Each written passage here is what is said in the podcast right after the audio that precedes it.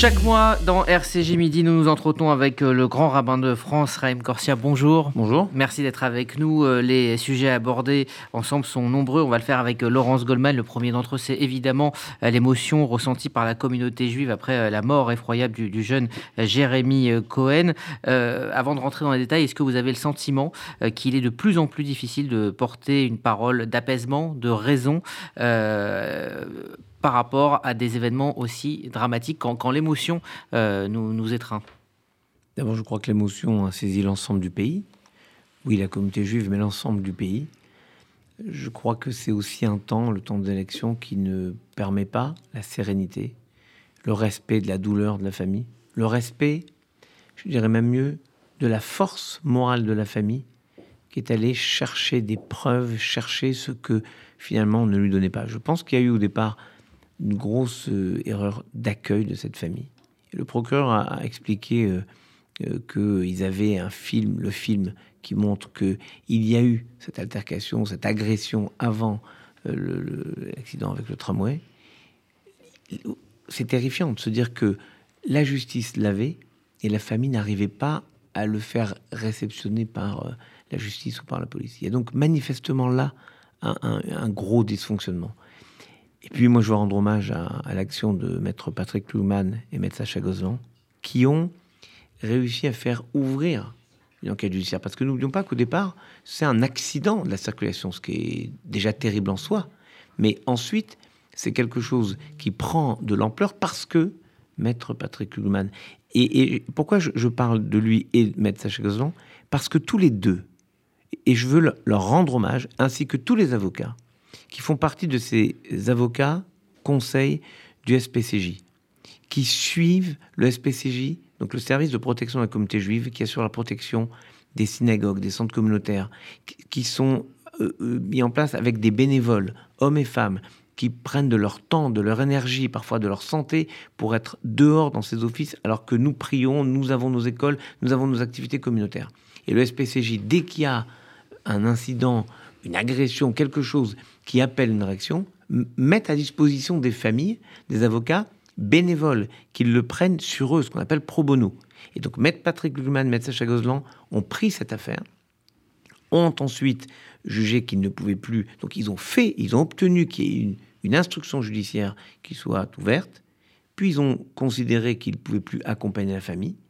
La famille a choisi d'autres avocats. Et moi, je déplore l'utilisation à la fois de la souffrance de cette famille, l'utilisation du martyr de ce jeune et l'utilisation, au fond, d'une sorte de, non-respect, une façon sans aucune vergogne d'utiliser la souffrance des uns des autres dans un but clairement électoraliste. Mais j'appelle et je veux que l'enquête soit poursuivie, qu'on établisse les faits, et quand la justice nous le dira, c'est la ligne que nous avons toujours suivie consistoire, dans toutes les instances communautaires juives, lorsque la justice nous dira et établira que c'est un fait antisémite, eh bien à ce moment-là, on le, traitera comme tel et on pourra, et j'espère qu'on trouvera avec les caméras, il y a des films, il y a des caméras, qu'on trouvera les, euh, responsables, euh, qu'ils seront sanctionnés et que enfin la justice pourra donner des peines exemplaires qui soient réellement l'affirmation de la volonté de l'État de lutter contre l'antisémitisme. Alors avec Laurence Goldman, nous avons euh, lu les nombreuses réactions sur les réseaux sociaux. Beaucoup de euh, gens euh, accusent les grandes instances de la communauté de déconnexion entre les responsables et la communauté juive. De, on vous accuse tout simplement de, ne pas être assez, assez présent. oui, non, mais... mais vous voulez dire quoi? Et il veut dire quoi? Moi, je lis pas les réseaux sociaux. Ok, je dis des choses. Non, non, je dis des choses et me concernant. Quoi? Parce que quand mon fils s'est fait agresser, parce que mon fils s'est fait agresser, mon propre fils s'est fait agresser dans le, un tramway. Il est entouré par dix jeunes. Moi, j'ai considéré que c'est dix voyous. Il n'y avait rien d'antisémite. Ils en avaient probablement ces AirPods. Donc la réalité, je la connais. Je la vis comme tout le monde. Et nous les vivons tous. Tous les dirigeants communautaires connaissent la situation française. On n'est pas dans un monde ailleurs. Je passe ma vie à aller. Ce matin, j'étais à Créteil, la semaine dernière, j'étais à Sarcelles. Je vais dans toutes les communautés de France et d'Île-de-France. Je ne suis pas enfermé dans une forme de ghetto qui m'amènerait de la rue Broca à la place de Jérusalem dans Paris. Je suis partout en France et même à l'étranger, là où vivent les Juifs, là où vit ce, judaïsme qui se vit parfois dans la difficulté. J'ai pas grandi avec une cuillère d'or ou d'argent ou de vermeil dans la bouche. J'étais dans un quartier dit difficile aujourd'hui. L'immeuble dans lequel j'ai grandi à Orlyville a été détruit parce que c'était des immeubles euh, dits euh, insupportables. Donc on a détruit la barre de l'immeuble dans lequel j'habitais, j'ai grandi. Donc je sais exactement ce qu'on vit tous. Je le partage.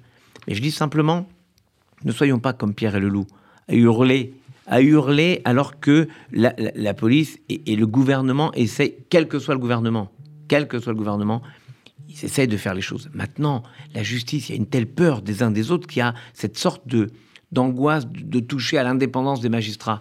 Mais nous avons été les premiers. J'ai été le premier à dire lorsque, pour Sarah Halimi, je voyais la Cour de cassation, le, système judiciaire nier l'évidence, j'ai été le premier à faire ce qu'on m'a dit, surtout ne fais pas, ne va pas critiquer une décision de justice. Oui, j'ai critiqué la décision de justice quand c'était inadmissible. Pour Jérémy Cohen, et je veux vraiment euh, dire que parce que j'ai pas à dire ce que je fais ou je fais pas, mais on a suivi cette affaire depuis euh, un, moment. J'ai pas attendu qu'elle prenne la place qu'elle prend dans, les tréteaux d'élections électorales pour euh, essayer d'aider et de faire en sorte que euh, ça se passe le mieux pour cette famille. Et que les éléments de justice soient mis en place pour définir ce qui s'est passé. Mais, je, dis, quelle honte d'utiliser la souffrance de cette famille. Et, et moi, je leur rends hommage parce que malgré tout, ils restent dignes, et parce qu'ils ont fait ce travail d'enquête qui était une forme d'hommage à leurs frères. Maintenant, je vous dis, est-ce que c'est acceptable en France, en, dehors de cette question, qu'un petit qui a, dit-on, un handicap, soit agressé, soit pas protégé, porté par la société? Il y a un problème terrible de, en fait, de violence intrinsèque à la société, et ça, on doit tous lutter. Et la seule façon de lutter contre ça, c'est l'unité. Est-ce que vous êtes en contact, monsieur le grand rabbin de France, avec euh, la famille de Jérémy Cohen Je pense que. Vous les avez appelés, toujours vous allez les rencontrer. de pudeur. Ils ont fait appel à vous Moi, je suis passé chaque fois par le SPCJ, le service de protection de la communauté juive, qui fait un travail formidablissime, vraiment, à la fois dans l'action et aussi dans la mise en perspective des, des choses, dans la prévision, dans l'accompagnement des communautés et l'accompagnement des familles. Et puis, une fois qu'ils avaient un avocat, moi je sais faire, je leur ai dit, j'ai dit par l'intermédiaire de SPCJ, je suis à disposition. Je suis à disposition pour que, euh, en cas de, besoin, quel que soit leur besoin, toute la communauté est à leur disposition. Le président du consistoire, évidemment, le, CRIF, évidemment, le Fonds social s'il y a besoin. Bref, toutes les, instances communautaires, nous sommes toujours avec les familles qui ont besoin de nous, toujours. Euh, vous êtes pris à partie euh, sur mais pardon, Mais peu importe, je ne vois pas à partie. Mais c'est pas mon style de rencontrer les familles et de prendre une photo avec les familles pour dire j'ai pris, j'ai vu les familles. C'est tellement pas mon style, c'est tellement, pardon, minable que même l'idée ne m'en est jamais venue. Et même si je les voyais là, comme j'ai vu d'autres familles, jamais j'ai utilisé la souffrance des autres pour dire voilà, je suis avec, avec eux. Je, suis porté, j'essaye en tout cas, d'être porté par un psaume magnifique qui dit Immo Anochi Betsara. Avec lui, je suis dans la souffrance. Euh, l'enquête dira, monsieur le grand rabbin, si Jérémy Cohen, euh, lors de son agression, portait ou non sa kippa. L'enquête dira également, on l'espère, si euh, elle revêt un caractère. J'espère qu'on trouvera les, auteurs et qu'ils seront sanctionnés de la manière la plus ferme qui soit. Est-ce Parce que, je pense qu'il faut maintenant un peu de fermeté. Et quand je dis un peu, c'est un euphémisme. Je pense que un moment, cette sorte de compréhension, cette sorte de, de minoration de ces agressions du quotidien, c'est insupportable. Et là, je le dis aussi en tant que, que, citoyen, c'est insupportable de ne pas pouvoir rouler tranquillement en voiture, de devoir toujours fermer ses vitres, de fermer ses portières, d'être toujours dans le sentiment d'être potentiellement une cible. Mais c'est insupportable. Précisément, pour ce qui concerne la kippa, est-ce que par mesure de prudence, vous appelez aujourd'hui les Juifs de France à ne pas porter de kippa ou de signes distinctifs dans la Le jour quel est le signe distinctif? Quelle est la limite du signe distinctif? Vous bien La kippa, déjà. Non, non, non. C'est une logique euh, dangereuse. Est-ce qu'il vaut mieux porter une, logique une, casquette, un chapeau? C'est une logique dangereuse que de considérer que, en étant moins juif, même visiblement, on apaisera les méchants. Il faut massacrer les méchants. Vous entendez mon mot? C'est-à-dire qu'il faut les chercher, les trouver, les sanctionner, de, sorte que ce ne soit pas les gentils qui aient peur, mais les méchants qui aient peur. Mais en attendant, Monsieur Laurent Rabat, nous sommes des parents. Y a, parce que si on la communauté juive a peur et c'est légitime. Non, est-ce que vous comprenez que si on commence à dire que on doit abdiquer d'une part de notre de ce que nous sommes, y compris dans nos habits, pardon, mais on va célébrer Pessah. Pessah, on nous explique que les Hébreux sont restés juifs pour trois raisons. Ils ont gardé leur nom, ils ont gardé leur langue et ils ont gardé leurs habits. Donc si on commence à abdiquer de cela, alors on perd une partie énorme de nous. Maintenant, vous allez me dire pas la kippa. Alors on va dire quoi? Le chapeau. Quel type de chapeau? S'il a une plume, c'est un chapeau tyrolien, alors on peut. S'il n'a pas de plume, c'est un borsalino qui fait penser à un religieux, donc on peut pas. Vous voyez qu'on peut pas. Mais une casquette tout simplement qui Mais la casquette, quand vous avez les six sites et, quand vous êtes visiblement... Vous croyez que les méchants, ils savent pas reconnaître qui est juif, qui n'est pas juif. La réalité, c'est que c'est l'inverse qui doit se passer. Ce sont les méchants qui doivent être dans une logique de ne pas oser s'affirmer. Et moi, je pense que la société globalement, et là, rien à voir avec la politique, ça a à voir avec une société qui, au fond, considère qu'il y a un tribut à payer à la modernité, qui serait la violence, et c'est insupportable. Et je crois que tant qu'on ne réglera pas dans notre société, en France, cette logique de violence, on ne pourra pas avancer, parce que vous n'avancez pas quand vous avez peur, ou quand vous êtes limité à un espace réduit. Cette récupération politique euh, par certains candidats à la présidente de la République, euh, elle trouve un écho au sein de la communauté juive. Est-ce que comment vous l'analysez, comment vous le comprenez? Trouve un écho parce que la communauté juive, comme la communauté nationale, mais peut-être les juifs un peu plus, sont excédés et ont le sentiment que euh, ceux qui vont crier le plus fort sont ceux qui vont faire les choses le mieux. Moi, j'ai pu voir, en tout cas, la permanence de l'engagement de tout le gouvernement depuis maintenant, je sais pas, je vous parle de de 20 ans avec, j'ai bien vu par exemple, le problème lorsque le gouvernement n'est pas dans, cette action. Quand il nous dit, quand le gouvernement dit, il faut pas trop en parler. J'ai connu ça en 2000, en 2000, quand on disait attention, si vous parlez d'antisémitisme au début de la deuxième intifada, vous allez créer ce qu'on appelle des phénomènes de réplique. La réalité, moi je leur disais, mais vous êtes fous. À nier les faits, à ce moment-là, les gens qui le vivent se disent, mais on ne parle pas de moi. Et, ceux qui le font se disent, bah, puisqu'on ne parle pas, bah, on peut faire tout ce qu'on veut. Donc on, est, on a changé la doctrine du gouvernement.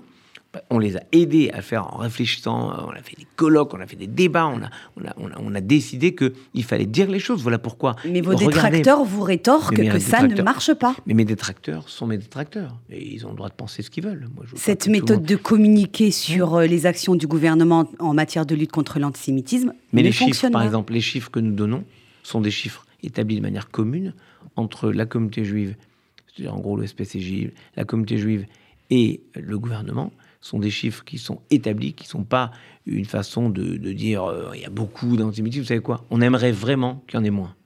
Mais moi, ce que je vois, c'est que c'est un combat à mener tous ensemble et que c'est vraiment pas euh, le lieu d'exploiter un drame absolu, qui est le drame de la négation du faible, la négation de, de, de, celui qu'on doit aider. C'est un drame absolu d'utiliser ça, d'exploiter ça à des fins électorales, c'est minable. Alors au-delà de l'identité juive et de la communauté juive, effectivement, vous soulevez euh, cette euh, question de la sécurité et des violences. Or, ce sont des questions qui ont été euh, traitées, prises à bras-le-corps par les candidats d'extrême droite, Éric Zemmour évidemment, Marine Le Pen. On est très proche donc du premier tour proche aussi euh, d'un face-à-face Marine Le Pen, Emmanuel Macron. Avec... Les sont passés les échéances. Moi, je ne suis pas politologue pour vous dire qui va arriver au second tour. Il n'empêche qu'aujourd'hui, on peut pas nier que 40% des... Si vous me parlez, pardon, si vous me parlez d'élections, je pense qu'il y a un seul message à, à marteler. Allons voter. Aller voter, c'est d'abord répondre à un devoir de citoyen, pas un droit, un devoir, un engagement.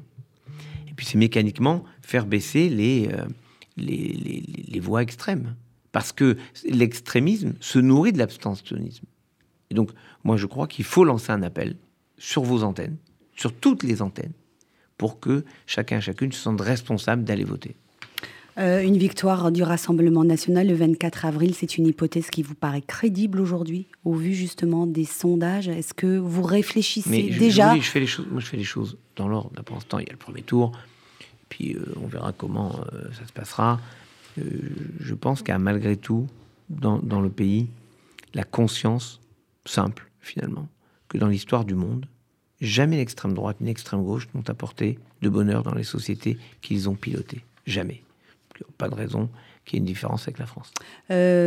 Au sujet du programme euh, de Marine Le Pen, le consistoire central a publié un communiqué la semaine dernière après les annonces de mmh. Jordan Bardella euh, concernant l'abattage rituel euh, qui serait donc mis en place si elle était élue.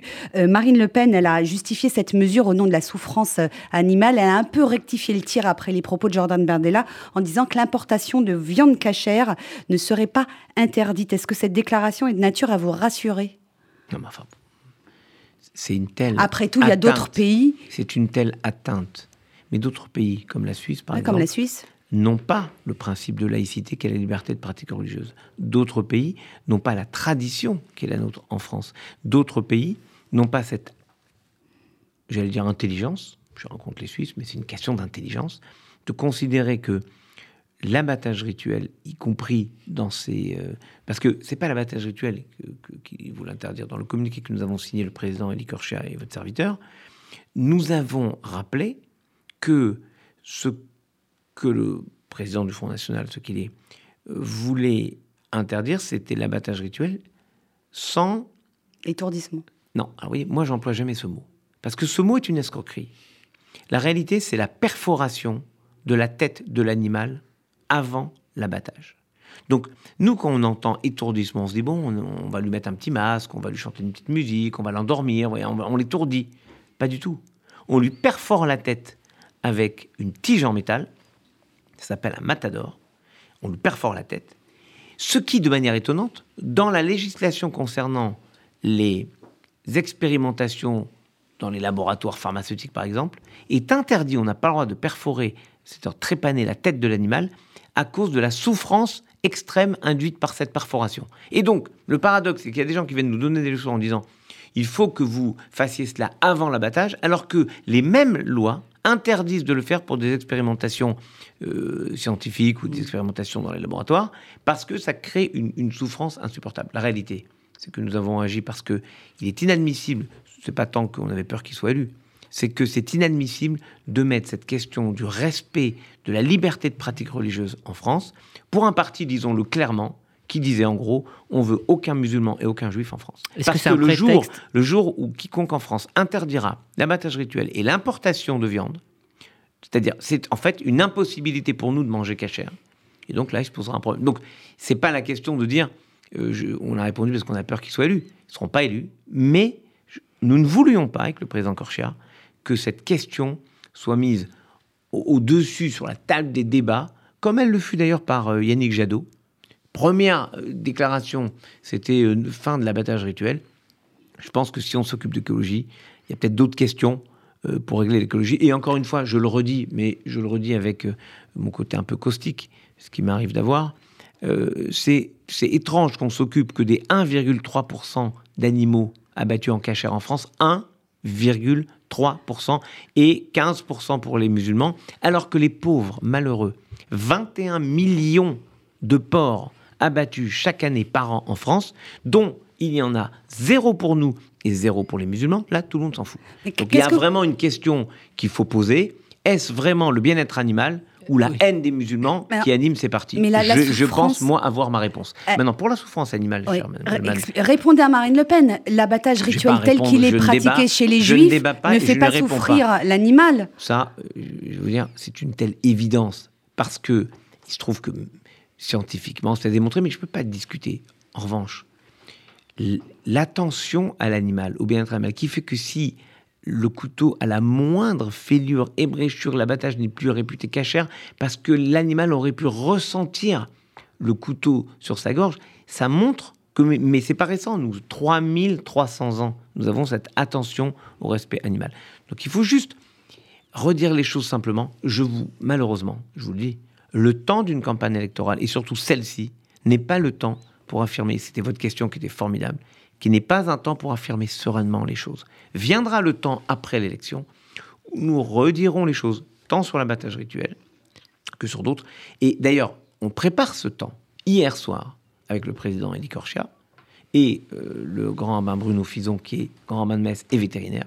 Nous étions euh, dans le bureau du président du Sénat, Gérard Larcher, qui lui-même est vétérinaire, et qui a préfacé le livre du grand Mafison sur le bien-être animal, pour justement réfléchir comment expliquer aux sénateurs, à tous les sénateurs, qui ont, eux, n'ont pas d'échéance électorale à moyen terme, pour leur expliquer comment on doit essayer d'entendre notre point de vue et pouvoir débattre avec eux, c'est-à-dire faire ce travail de fond que normalement une élection qui est un temps de débat devrait permettre. Malheureusement, celle-ci ne permet pas bien au contraire. Est-ce que vous y voyez un, prétexte pour mettre au banc une partie de la société? Mais oui.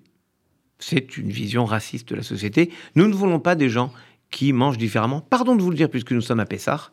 Regardez, écoutez les phrases à la fois de la Bible dans le début de l'Exode, lorsque Pharaon dit Il y a un peuple inassimilable parmi nous, Avan et Trakemalo, faisons des ruses contre lui, de peur qu'il grandisse. Même chose. Écoutons la voix de Haman dans la Megillah qui nous dit euh, il y a un peuple, mais il y a un peuple différent, il est mélangé, dispersé. Leurs coutumes sont pas comme les nôtres. Ils mangent des choses différentes. Le samedi, ils prennent pas leur téléphone. Ils font des trucs bizarres. C'est toujours la même haine de celui qui est différent. Et le judaïsme porte de manière incroyable cette mêmeté. Nous sommes comme les autres, avec les autres, des citoyens, de manière identique avec tout le monde, et en même temps tellement différents. Nous revendiquons cette différence parce que c'est cette différence qui enrichit l'ensemble de la société. Laurence Goldman, dernière question. Alors, vous avez un, peu répondu à la question que je voulais vous poser, monsieur le grand rabbin, en ces périodes troublées. Quelles ressources, nous sommes à dix jours de Pessah, peut nous, nous offrir euh, la Torah, le judaïsme, nos textes pour euh, nous soutenir, euh, pour nous ressourcer intellectuellement et spirituellement? Je crois que le, ce temps de Pessah est un temps de sortie des enfermements j'allais dire un temps de libération. Jamais ça a aussi bien collé avec le calendrier. Un temps de fin de la peur, de fin de, l'angoisse et peut-être d'espérance, de, reconstruire quelque chose qui nous permette d'inventer, de réinventer la société à venir, de la réinventer tous ensemble, pas les uns contre les autres. Et, c'est en cela que je, je trouve vital d'avoir la force de la foi, de vivre le temps de Pessah, dans la joie, dans le partage, dans la volonté de s'extraire de ce qui nous enferme. C'est pas uniquement sortir d'Égypte qui est important, c'est sortir de notre Égypte, ce qui nous empêche de penser, ce qui nous empêche de, voir l'autre comme un prochain, comme un, un autre moi-même. Bref, ce qui nous empêche de vivre euh, ce qui est le cœur du judaïsme, la fraternité, le bonheur et la joie. Je crois que ce temps de Pessah est un temps dans lequel on devrait dire Ivdou et Hashem servons l'Éternel dans la joie. Et moi, je, je, dis, regardez, regardez, ce Pessard, on va le passer à peu près normalement. Pensons à l'an passé où c'était compliqué. Et il y a deux ans où nous étions enfermés sans pouvoir voir nos familles. Regardez, on l'a oublié ce temps. On n'a même pas pensé, on ne pense même plus aujourd'hui à remercier Dieu de pouvoir prendre un café en terrasse, de pouvoir déjeuner tranquillement. quand on ne l'avait pas, ça nous manquait. Maintenant qu'on l'a retrouvé, on a oublié à quel point c'était important eh ben, rendons grâce à l'Éternel de ce Pessar euh, qu'on va pouvoir revivre normalement et de ces, ces temps de bonheur qui, j'espère, s'ouvriront après.